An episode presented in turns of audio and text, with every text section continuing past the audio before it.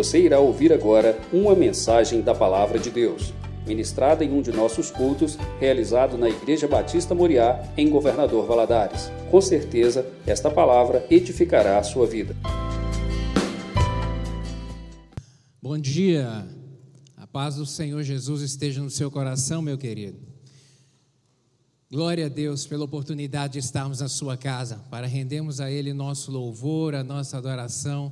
Reconhecemos que só Ele é Deus e não há outro no céu ou na terra, não há outro nome a quem venhamos invocar senão o nome do nosso Deus, aquele que morreu, mas ressuscitou para nos dar vida e vida em abundância. Glória a Deus por isso. Hoje, no mundo cristão, na face da terra inteira, aqueles que são cristãos, eles comemoram a Páscoa. A Páscoa que significa a morte e a ressurreição do nosso Senhor Jesus. E é sobre isso que eu gostaria de compartilhar contigo nessa manhã, uma palavra a respeito disso, de Páscoa. Qual que é o sentido da Páscoa? Por que, que isso foi instituído por Deus? Quando foi instituído? E, e se isso é algo que está lá no passado, ou se é algo que tem um, um significado hoje para as nossas vidas, no dia de hoje? Qual é a mensagem da Páscoa para nós hoje, em abril de 2020? Vamos compartilhar e ver que na palavra do Senhor tem coisa para nos revelar nessa manhã. Amém? Abra sua Bíblia aí, Êxodo capítulo 12. Vamos ler alguns versículos. Êxodo capítulo 12. Vamos ler do 1 ao 14 e depois do 21 até o 30.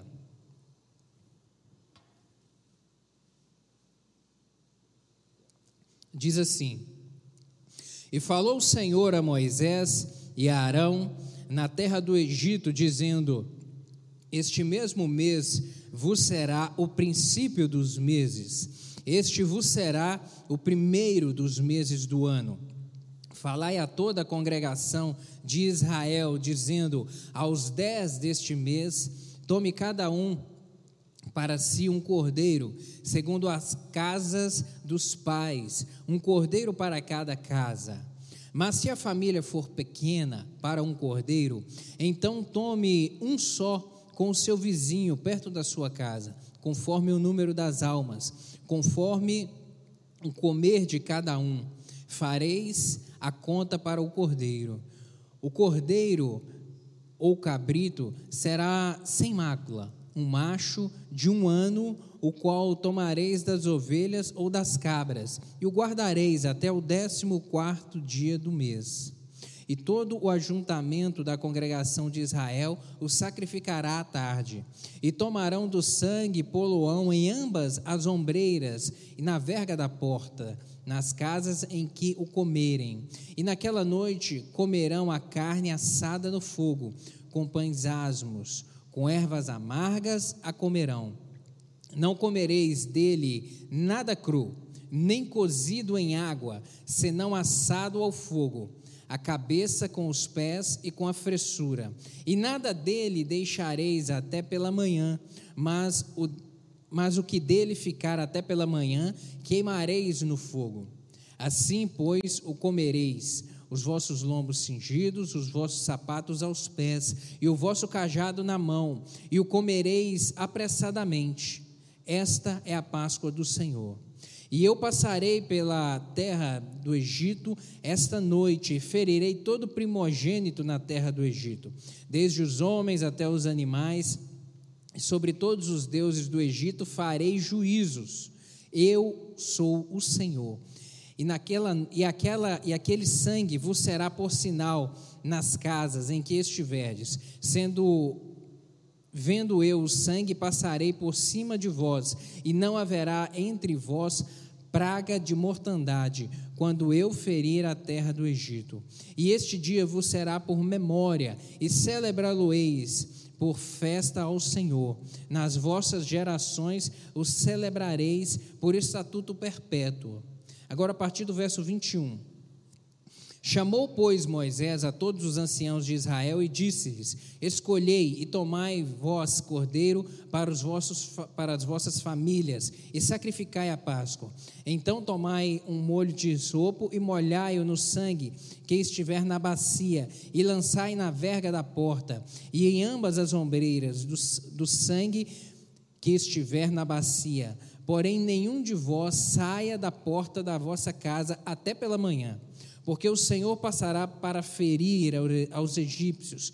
Porém, quando vir o sangue na verga da porta, e era ambas as na verga da porta e em ambas as ombreiras, o Senhor passará aquela porta e não deixará ao destruidor entrar em vossas casas para vos ferir. Portanto, guardai isto por estatuto perpétuo para vós e para vossos filhos para sempre.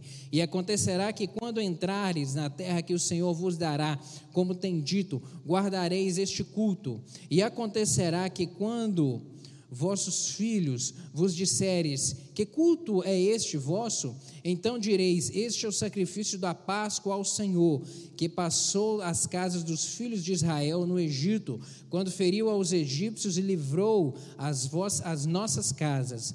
Então o povo inclinou-se e adorou. E foram os filhos de Israel e fizeram isso como o Senhor ordenara a Moisés e a Arão, assim fizeram. E aconteceu à meia-noite que o Senhor feriu a todos os primogênitos na terra do Egito, desde o primogênito de Faraó, que se assentava em seu trono, até o primogênito do cativo que estava no cárcere, e todos os primogênitos dos animais. E Faraó levantou-se de noite, ele, todos os seus servos e todos os egípcios, e havia grande clamor no Egito, porque não havia casa em que não houvesse um morto.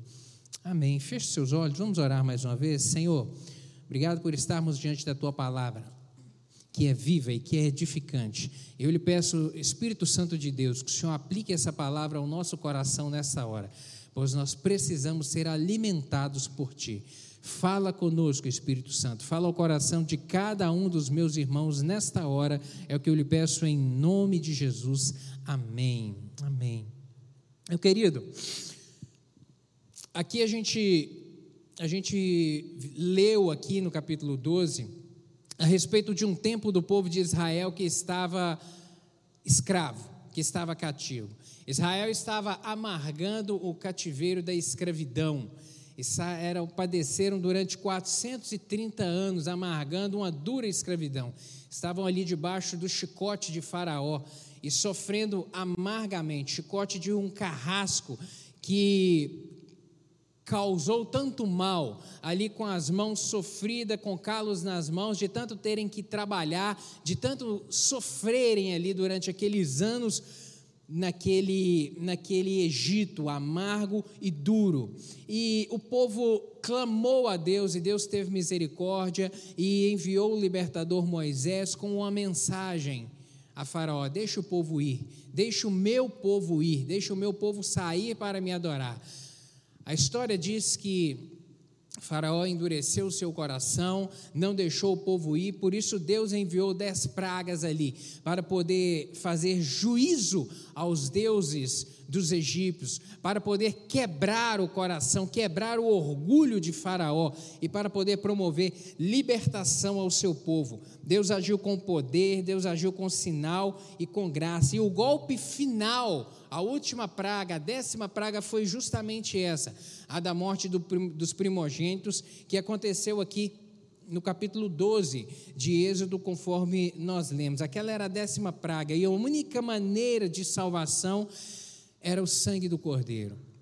O sangue do cordeiro era a única forma da família ser salva, do primogênito da casa não morrer, era estarem e se colocarem a família toda reunida embaixo do sangue do cordeiro. Não havia outra forma de livramento ali naquele momento. O anjo passaria a meia-noite e ceifa, passaria a meia-noite e a casa onde ele visse o sangue, ele passaria por cima. Mas na casa onde não houvesse ali o sangue do cordeiro aspergido no umbral da porta, ele entraria e o primogênito seria imediatamente morto, morreria no mesmo instante. Aquela noite, portanto, a mesma noite ali que era morte para os egípcios, Era noite de libertação para o povo de Israel, para o povo de Deus. Era noite de libertação. Para um juízo, para outro salvação e libertação. A diferença entre a condenação e a salvação era apenas uma coisa: o sangue do Cordeiro. Estar debaixo do sangue do Cordeiro. Essa era a única diferença entre a condenação e a salvação, entre a morte e a vida, entre o juízo e a libertação ali naquele momento. A Páscoa foi o dia da independência para o povo de Israel, o dia em que o Senhor promoveu a libertação do seu povo, o dia onde eles deixaram de ser escravos e passaram a ser livres, e passaram a ser agora homens e mulheres livres, peregrinos no deserto, rumo à terra prometida, rumo ao local onde Deus já havia reservado para eles. A Páscoa era, portanto, libertação, sinal de libertação, o dia em que Deus feriu ali o povo egípcio para trazer libertação ao povo de Israel. Mas quando nós lemos isso aqui, Êxodo capítulo 12, aconteceu há mais de 3.500 anos atrás este fato. Qual que é a mensagem disso para nós no dia de hoje? O que que isso aplica-se na nossa vida nos dias de hoje? É essa mensagem que eu quero compartilhar com você, para que o Espírito Santo fale ao seu coração nesta manhã. A Páscoa, algumas coisas eu, eu, eu relacionei aqui e quero compartilhar contigo. A Páscoa, ela marca um novo começo para o povo de Israel ali. Ela marcou um novo começo. Deus disse aqui no versículo 2: este, este mesmo mês será o princípio dos meses. Deus decidiu marcar na cronologia do tempo ali para o povo de Israel que aquele começaria novamente. Aquele mês seria o primeiro. A contagem cronológica dos, dos, tempos ali começaria novamente para o povo de Israel naquele momento ali, a partir daquele mês, porque Deus queria marcar aquele tempo ali. O capítulo 12 de Êxodo é talvez o mais importante do Velho Testamento. E ele é tão importante por quê? Porque é, o, é, o, é a mensagem que Deus traz a respeito da redenção e da libertação que ele traria para o seu povo ali naquele momento. E é de uma importância tamanha que Deus decide marcar o tempo. E diz ao povo que a partir de hoje, a partir daquele mês, começaria-se a contar um novo calendário. Deus queria marcar aquilo na memória do povo. Deus queria deixar aquele fato registrado como um marco na vida deles. O que foi antes da Páscoa, o que foi antes da libertação e agora um tempo novo. Um tempo novo é um registro que Deus queria fazer ali. A Páscoa era o começo de uma nova vida para o povo de Deus. Era o começo de um tempo novo. Ali eles deixariam de ser escravos e passariam a ser livres, libertos, homens livres do Senhor para poderem viver para o Senhor. A Páscoa nos mostra aqui um novo começo um novo calendário, um novo compromisso, uma nova jornada, agora um novo destino que eles tinham como povo de Deus para poder caminhar debaixo do cuidado e da boa mão do Senhor sobre a sua vida. E quando nós vemos a respeito da salvação de Jesus na vida do homem, quando a gente vê que uma pessoa abre o seu coração para Jesus e recebe como Senhor, reconhece os seus pecados e abre o seu coração para Jesus, ali começa um tempo novo na vida também do homem, na vida de todo aquele que entrega o coração para Jesus Cristo. Começa ali um tempo novo, uma nova caminhada. E é interessante quando a gente pensa que o mundo, por vezes, quando pensa que uma pessoa entrega a sua vida a Jesus, muitos dizem que a pessoa, quando converte, ela perde a vida ela está perdendo a vida. Eu já, já tive a experiência de evangelizar alguns colegas, alguns amigos, e alguns disseram para mim: ah, eu, eu, eu não, quero, não quero me envolver com a igreja, com o evangelho agora, porque eu quero aproveitar a vida. Eu vou deixar para poder é, aceitar isso quando eu for mais velho. Não sei se você já teve experiência de evangelizar alguém, um parente um amigo, e a pessoa falar isso. Ah, não, quando eu, se eu me entregar agora ao evangelho, eu vou estar perdendo a minha vida, eu não quero perder a minha juventude. Vou deixar isso para quando eu for mais velho. E por vezes eu pensava, talvez você não vai ter tempo de chegar à sua velhice. Talvez o tempo que você tenha é agora. é agora, sabe? Mas essa é uma visão deturpada que o diabo tenta trazer para enganar as pessoas. Mas quando o Senhor Jesus entra no nosso coração, quando abrimos o coração para Ele, o Espírito Santo passa a fazer morada em nós, surge ali um tempo novo, porque agora o homem que vivia debaixo da amarra do pecado, quando Jesus entra no seu coração, ele agora vive um tempo novo, um tempo de liberdade. Agora ele é livre para caminhar com o Senhor rumo à eternidade, rumo ao céu, rumo a Canaã celestial. Na, a, a, a conversão não é o fim da vida, a conversão ela é o fim da escravidão para o homem, o fim da escravidão do pecado. É um tempo novo, que um tempo novo que é marcado pelo um, um, um mover do Senhor na nossa vida. A Páscoa também, ela revela um projeto de Deus de redenção na nossa família. A família é o centro do projeto de Deus. Sempre foi o centro do projeto de Deus, a família. Deus foi quem instituiu a família.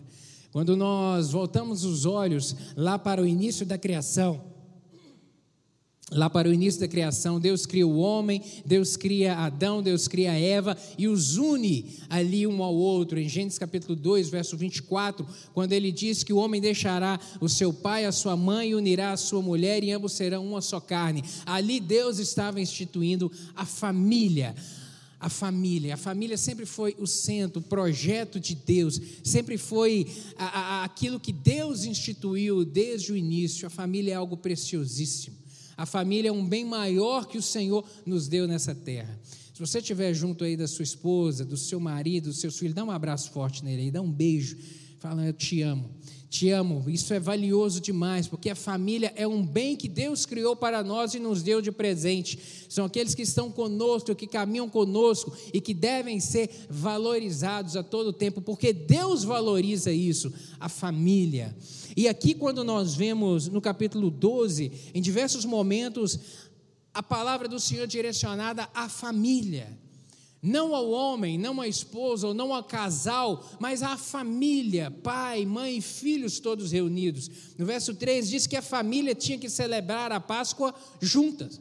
A família tinha que estar unida naquele momento, estar debaixo do sangue do cordeiro, toda a família tinha que estar debaixo do sangue do cordeiro. A família precisava se alimentar, toda ela, do cordeiro, celebrar aquele memorial junto para as próximas gerações, para aquilo ficar de memória para as próximas gerações. A família, toda ela deveria estar unida no momento da celebração da Páscoa. Nós vemos, portanto, aqui Deus unindo pessoas unindo os elos, unindo o elo entre o casal, unindo o elo entre o relacionamento de pais e filhos e irmãos, todos deveriam estar unidos, porque é esse o projeto de Deus para a nossa família, para a sua família e para a sua casa: união, amor, paz, harmonia entre os membros da família. É esse o projeto de Deus. E a salvação da família, ela exigia aqui a diligência dos pais. Poderia um pai naquela noite deixar o filho brincando fora de casa? Poderia o filho dizer: Ô oh, pai, vou ficar ali conversando com os amigos na porta da casa da dona Joana ali, e o senhor pode ficar em casa com a mãe e os irmãos? Não poderia. A família toda deveria estar unida. Era a responsabilidade dos pais ali naquele momento, ter a diligência e o cuidado de manter toda a família consigo guardada, porque foi uma ordenança que Deus deu. A família deveria estar unida debaixo do sangue do Cordeiro naquele momento ali, dentro de casa, guardado. Isso mostra o que, meu querido? Diligência que nós, como pais, devemos ter em relação ao cuidado para com os nossos filhos e ao cuidado de instruí-los no caminho da verdade, instruí-los dentro da palavra da verdade. A salvação da família exigia naquele momento também obediência. Toda a família, obediência à ordem que Deus havia dado, porque Deus havia dado as instruções como o cordeiro deveria ser morto, como o sangue deveria ser vertido na porta, para que houvesse a libertação naquele momento, o livramento do anjo da morte que passaria sobre toda a terra do Egito. E o anjo passaria sobre a, não somente sobre as casas dos egípcios, mas também sobre as casas do povo hebreu. E se não houvesse o sangue na porta, a morte entraria. Era preciso ter o cuidado de estarem debaixo do sangue, de obedecerem ali aquele, aquela ordenança, aquele, aquela ordenança para obterem o livramento do Senhor. Imagina se um pai dissesse: Ah, eu não concordo com esse negócio de sacrificar cordeiro, ou ah, eu não concordo de ter que sujar a parede da minha casa com sangue. Ah, não, em vez de passar na porta da frente, eu vou passar na porta dos fundos, ou eu vou passar do lado de dentro da porta. Ia dar ruim, porque estariam descumprindo a ordem do Senhor ali.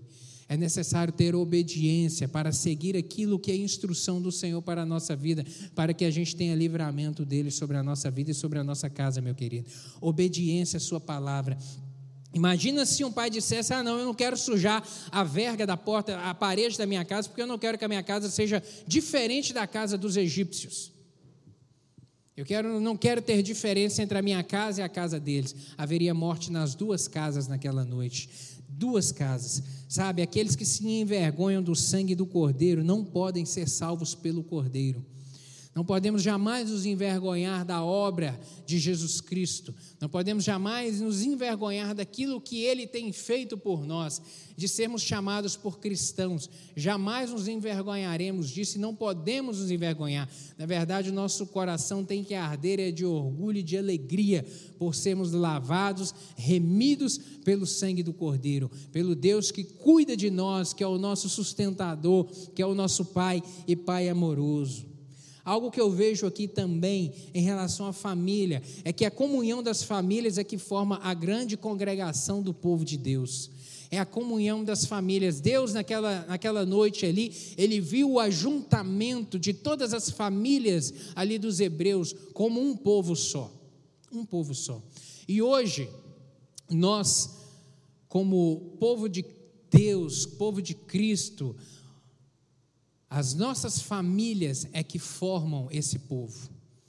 Somos nossas famílias. Hoje eu estou aqui falando para você, aqui dentro do templo, além dos pastores e alguns irmãos do louvor, só tem bancos vazios. A igreja não é feita de bancos e nem de paredes. A igreja do Senhor é feita de família da minha família, junto da sua família, junto da fam outra família, e é o ajuntamento dessas famílias é que formam o corpo de Cristo, que formam a família de Cristo. É, são o ajuntamento de todas essas famílias. O que nos une, o que nos une como membros uns do outro, meu querido, hoje, é justamente o mesmo sangue do Cordeiro que unia essas famílias aqui. Toda família deveria estar unida debaixo, dentro da casa, embaixo do sangue, e a família cujo Cordeiro fosse grande para uma família unir. Diz aqui a palavra que as famílias deveriam se unir para se alimentar juntas de todo o cordeiro. O ajuntamento, a união da família. Hoje, nós, como corpo de Cristo, a família do Senhor é formada justamente dessa união de famílias, embaixo do sangue do Cordeiro, embaixo do sangue do Cordeiro. Algo que eu vejo aqui mais além, aqui a Páscoa mostra que Deus salva o seu povo através do cordeiro que foi morto. O cordeiro da Páscoa é o cordeiro indicado por Deus. E quem é o cordeiro indicado por Deus? Jesus Cristo. Ele é o cordeiro indicado por Deus. No livro de Gênesis, nós vemos ali um momento muito marcante quando Abraão está junto do seu filho Isaac caminhando ali rumo ao Monte Moriá para oferecer um sacrifício a Deus. Deus havia dito para Abraão que ele deveria sacrificar seu filho.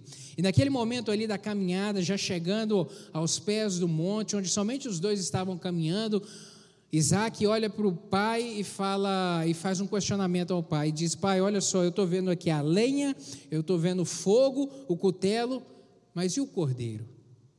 Onde está o cordeiro? Onde está o cordeiro que vai ser sacrificado? Naquele momento, Abraão traz uma resposta ali, assim, fabulosa. Ele diz: Meu filho, Deus providenciará para si o cordeiro. O cordeiro foi providenciado pelo próprio Deus. E esse questionamento de Isaac, ele, ele é um dos ele inaugura ali um dos principais temas de, que permeia todo o Antigo Testamento, porque todo o Antigo Testamento, seja em símbolo, seja em palavra, seja em promessa, todo ele aponta para o Messias que haveria de vir. E quem era o Messias? Israel passou todo o Antigo Testamento aguardando a vinda do Messias, do libertador, e perguntando: quem será o Messias? Quem é o Messias? E João Batista, em João capítulo 1, verso 29, ele traz essa resposta. Ele respondeu a Isaac.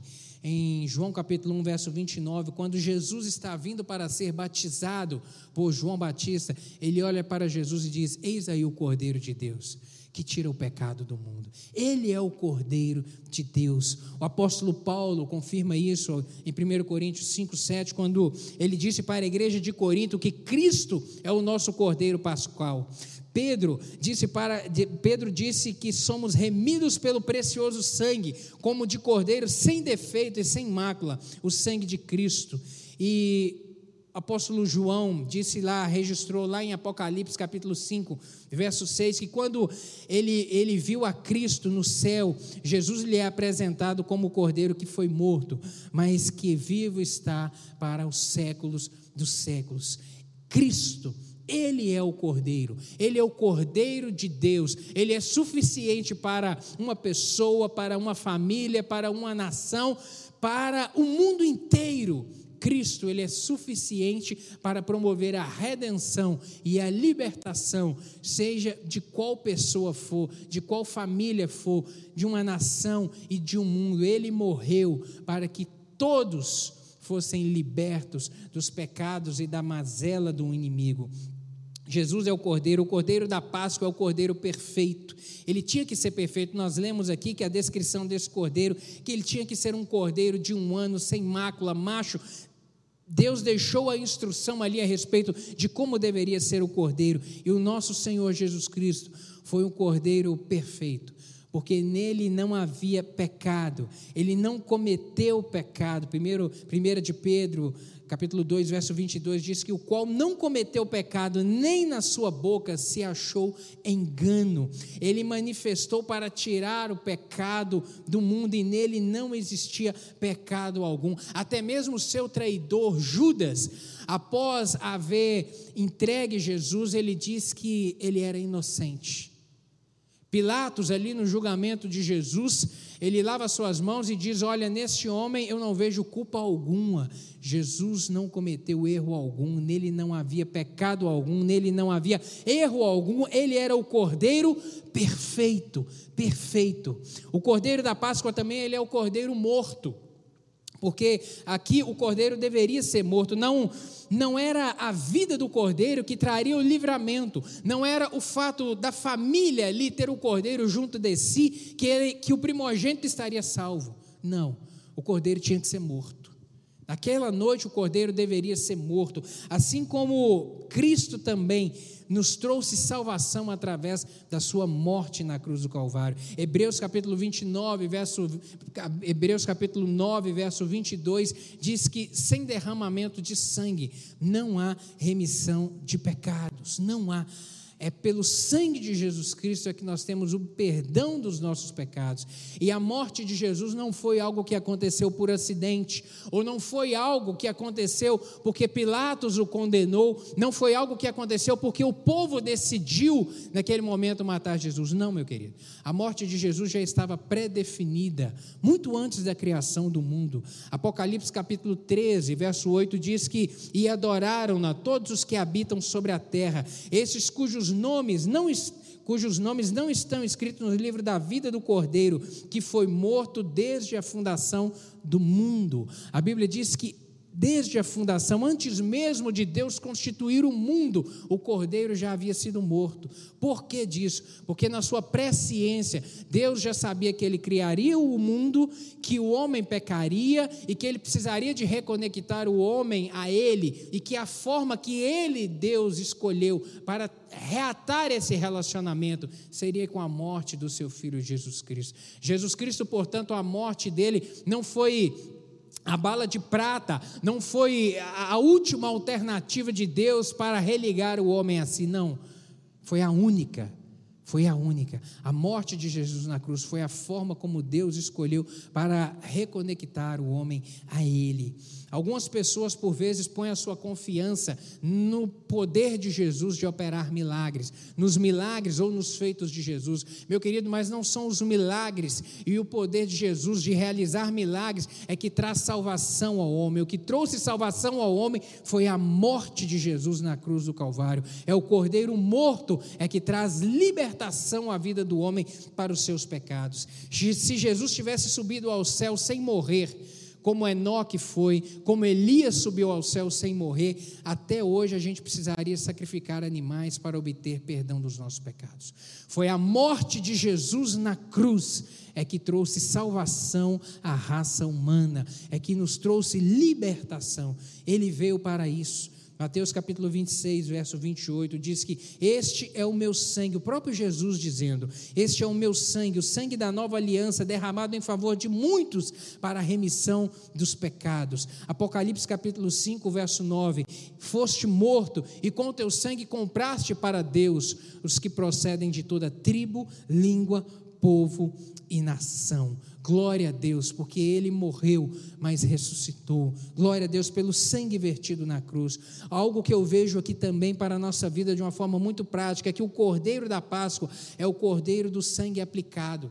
Não bastaria apenas a família naquele momento matar o cordeiro, alimentar-se do cordeiro e matar o cordeiro, não. Era necessário aplicar o sangue na verga da porta era necessário, porque era o sangue marcado ali na porta que traria o livramento naquela noite. Era o sangue ali. E, e Deus disse: Quando eu vir o sangue, passarei sobre vós. Sobre vós. É, é a marca do sangue é que trouxe o livramento. Assim como nas nossas vidas, meu querido, é a marca do sangue de Jesus Cristo é que traz o livramento. É a marca do sangue de Jesus Cristo nas nossas vidas é que nos distingue daquele que tem Jesus e daquele que não tem Jesus. Isso deve ser algo evidente nas nossas vidas. Essa apropriação quanto à expiação que Jesus fez na cruz, ela é pessoal.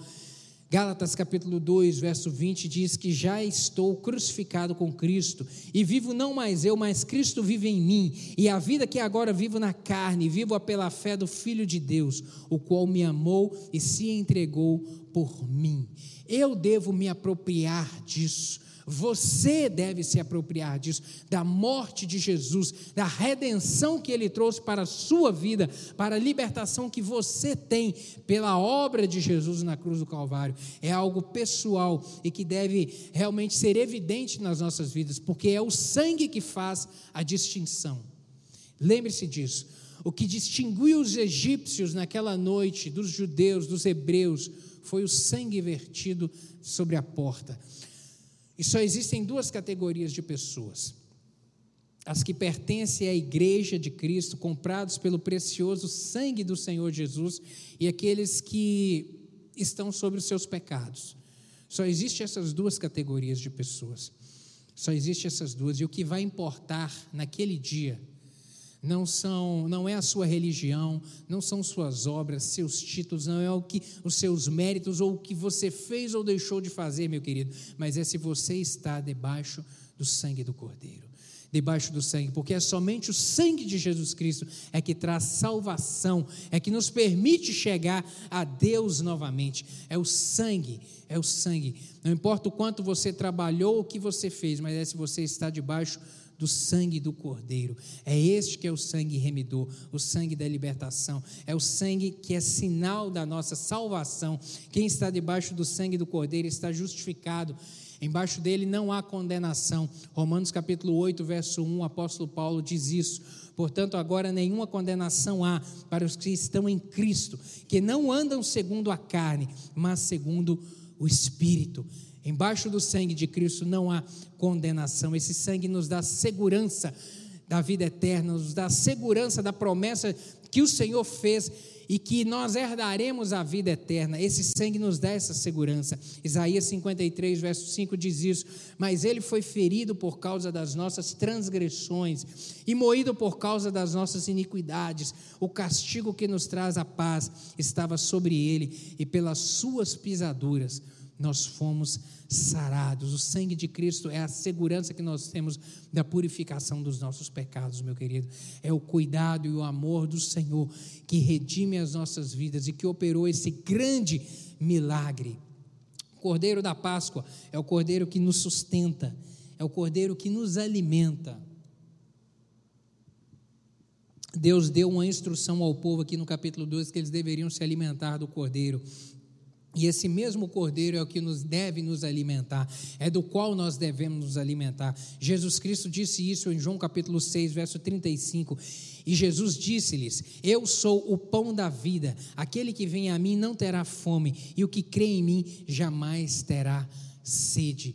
Ele é o pão da vida, de quem devemos nos alimentar. A Sua palavra é o que deve nutrir a nossa vida todos os dias, meu querido.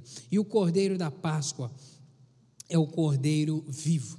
É o cordeiro que foi morto, mas que está vivo. Apocalipse nos aponta o cordeiro de Deus como aquele que está vivo e que reina para todo sempre. Aquele que tem autoridade no céu e na terra, sobre o qual diante do qual todo joelho há de se dobrar e toda língua há de confessar. Apocalipse capítulo 1, verso 17 e 18 diz o seguinte: E eu, quando o vi, caí a seus pés como morto, e ele pôs sobre mim a sua destra, dizendo-me: Não temas, eu sou o primeiro e o último, e o que vivo e o que vivo e fui morto, mas eis que estou vivo para todo sempre e tenho as chaves da morte e do inferno nas minhas mãos. Glória a Deus. Jesus foi morto. Na sexta-feira ele foi crucificado, mas aquela cruz não pôde detê-lo. A sepultura não pôde detê-lo, a morte não pôde detê-lo. Ele ressuscitou. No domingo ele ressuscitou e glória a Deus por isso está sentado à destra de Deus, regendo a humanidade e sobre o qual e diante diante do qual todo joelho um dia há de se dobrar e toda língua há de confessar que só o Senhor é Deus. Só o Senhor é Deus. Você pode repetir isso? Só o Senhor é Deus. Só o Senhor é Deus que vivo está, que reina e que tem todo domínio e toda autoridade nas suas mãos. Glória a Deus por isso, porque o nosso redentor vive. Ele morreu para morrer a nossa morte, para nos trazer libertação e para nos dar a vida, para nos dar a vida. Eu gostaria de concluir essa palavra dizendo que a, essa celebração da Páscoa, ela é uma celebração que ficou marcada ali, que Deus determinou que o povo a praticasse para que as próximas gerações dela viessem a se relembrar. A Páscoa que nós praticamos hoje no nosso mundo é a ceia de Cristo. Porque o próprio Senhor Jesus Cristo disse isso, que a sua ceia ele, é que deveria, ele deveria ser lembrado através do memorial da Santa Ceia. 1 Coríntios capítulo 11, verso 26 diz que porque todas as vezes que comerdes o pão e beberdes o cálice, anunciais a morte do Senhor até que ele venha. É através desse memorial que nós praticamos todos os meses, que temos esse hábito, é que aqui nós estamos rememorando e transmitindo à próxima geração em cumprimento à ordenança do Senhor a respeito deste memorial, ensinando aos nossos filhos a amar a Deus, a servir a Deus, a importância que Deus tem na nossa vida, a obra que Ele tem feito nas nossas vidas. Essa é o, esse é o memorial da Páscoa que nós levamos conosco. E a Páscoa, ela deve nos, nos trazer, é, nos levar a uma grande investigação, meu querido. Este tempo onde o mundo cristão comemora a Páscoa é um tempo em que nós temos que parar para investigar as, a nós mesmos, a nós mesmos. E o grande questionamento é: você está debaixo do sangue do Cordeiro? Isso é o que nós devemos questionar a nós mesmos. Se eu estou debaixo do sangue do Cordeiro, se a minha família está debaixo do sangue do Cordeiro, e eu te faço esse questionamento: você está debaixo do sangue do Cordeiro? A sua família está debaixo do sangue do Cordeiro? Se estiver, amém. Glória a Deus. Se não estiver, meu querido, é tempo de acertar com o Senhor. Jesus Cristo está às portas para poder voltar, na iminência de poder voltar.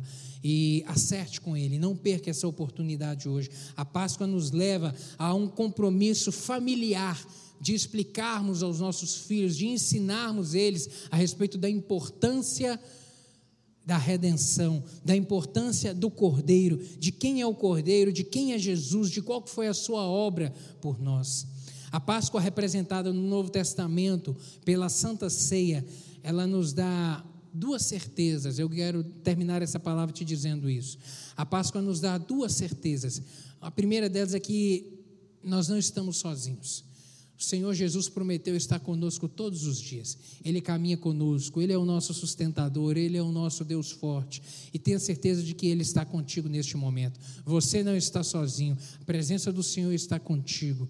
E uma outra certeza que me traz é que essa palavra nos enche de esperança. Essa promessa de que Ele está conosco nos enche de esperança, nos dá a certeza de que Ele conosco caminha e com Ele ao nosso lado nós temos vitória, porque Ele nos garante garante vitória. Enfrentaremos tempos difíceis, como a Sua palavra diz, que no mundo nós teremos aflições, mas que Ele nos livra de todas. Ele é que nos garante a vitória. E nessa caminhada nós caminhamos com o olhar na eternidade. A vitória maior na nossa vida é a eternidade com Cristo. É a salvação que temos através do Cordeiro, do sangue do Cordeiro que morreu, mas que vivo está e que nos garante a certeza da vida eterna em nome de Jesus. Isso é o que eu desejo para você e para toda a sua família para toda a sua casa. Feche os olhos aí para nós orarmos juntos.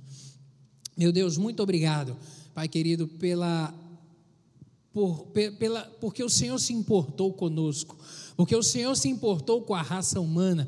Meu Deus, obrigado pelo sacrifício de Jesus na cruz do Calvário. Obrigado por essa morte, meu Deus, que trouxe a expiação dos nossos pecados, que nos trouxe o livramento e que nos dá a certeza, meu Deus, da vida eterna com Cristo Jesus. Muito obrigado, meu Deus. Neste dia comemoramos a Páscoa, comemoramos a morte de Jesus e a sua ressurreição. Lembramos, meu Deus, de que a sua morte é a certeza que nós temos da vida eterna. Meu Deus, porque os nossos pecados foram, meu Deus, perdoados ali na cruz do Calvário. A sua morte foi a nossa morte. Obrigado por isso, meu Deus. E a sua ressurreição é a certeza de que um dia também, meu Deus, nós ressuscitaremos e estaremos contigo para todos sempre. Que essa palavra seja a marca nos nossos corações, que nós nos apropriemos dela todos os dias, meu Deus, e que venhamos ensinar as próximas gerações, meu Deus, a importância, meu Deus, do Senhor, da obra de Jesus Cristo, meu Deus, e da redenção dos nossos pecados. Seja a tua graça sobre nós, meu Deus, e pois dependemos de ti. É o que eu lhe clamo e clamo a tua bênção sobre o teu povo, sobre cada um, em nome de Jesus. Amém. Deus te abençoe, meu querido, grandemente. Pastor.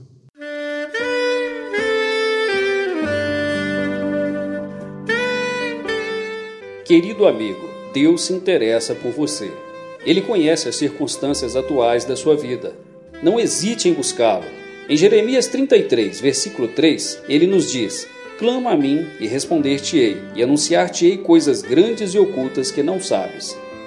Esperamos que a mensagem ouvida tenha falado ao seu coração e que você e sua família sejam abençoados pelo Senhor Jesus.